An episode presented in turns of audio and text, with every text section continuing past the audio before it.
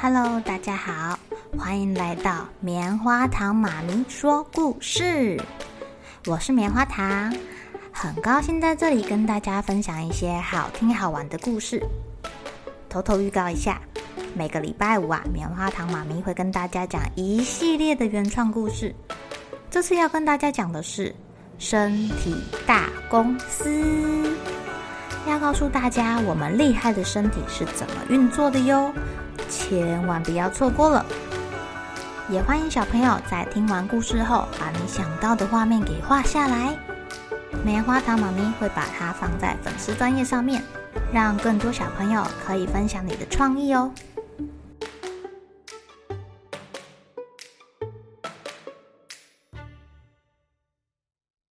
Hello，亲爱的小朋友，今天过得怎么样呢？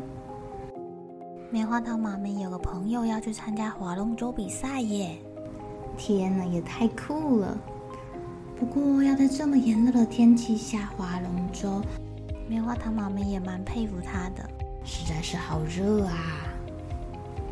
今天要给小朋友讲的故事是跟端午节有关的。说到端午节啊，我们就会想到一个诗人，叫做屈原。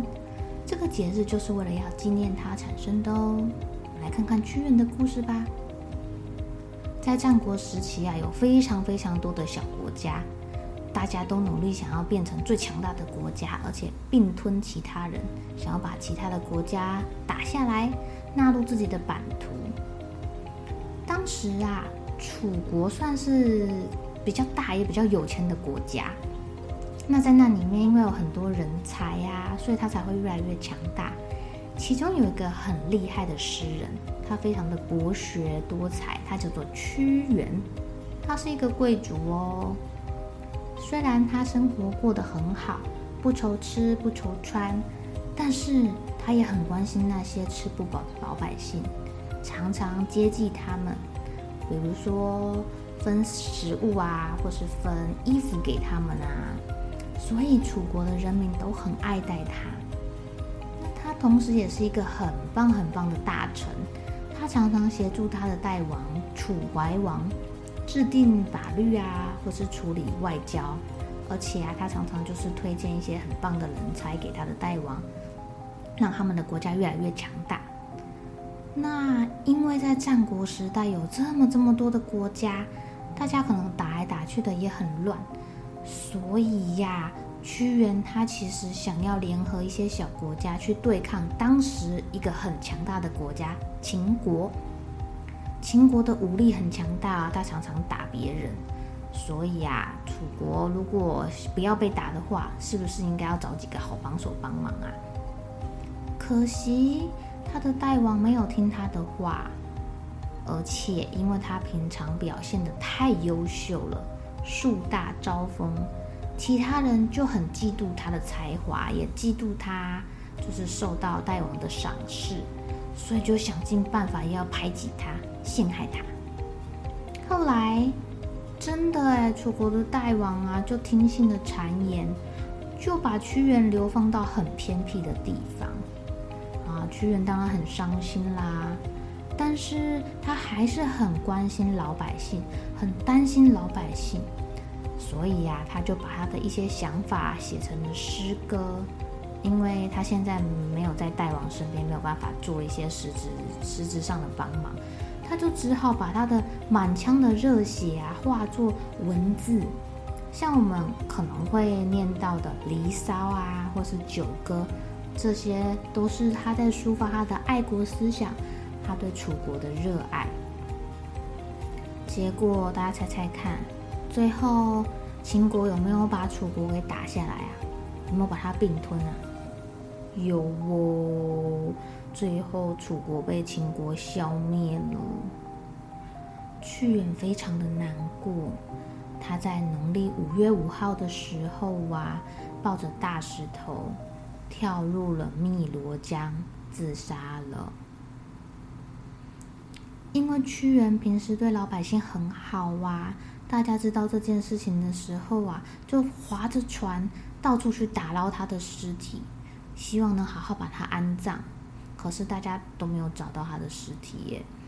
那大家又想了一个办法，把饭呐装在竹筒里面，丢到汨罗江里面，希望那里的小鱼小虾不要把屈原的尸体给吃掉。那有的人呢，就在里面倒雄黄酒，希望这些鱼虾喝酒喝醉啦，就不会去吃屈原的尸体啦。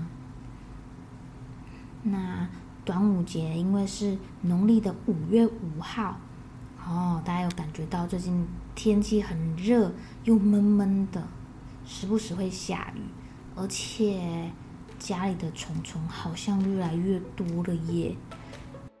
棉花糖妈咪常在厨房看到小过瘾瘾啊，或者小虫虫跑进来啊，这些虫虫有时候会让人家生病哦。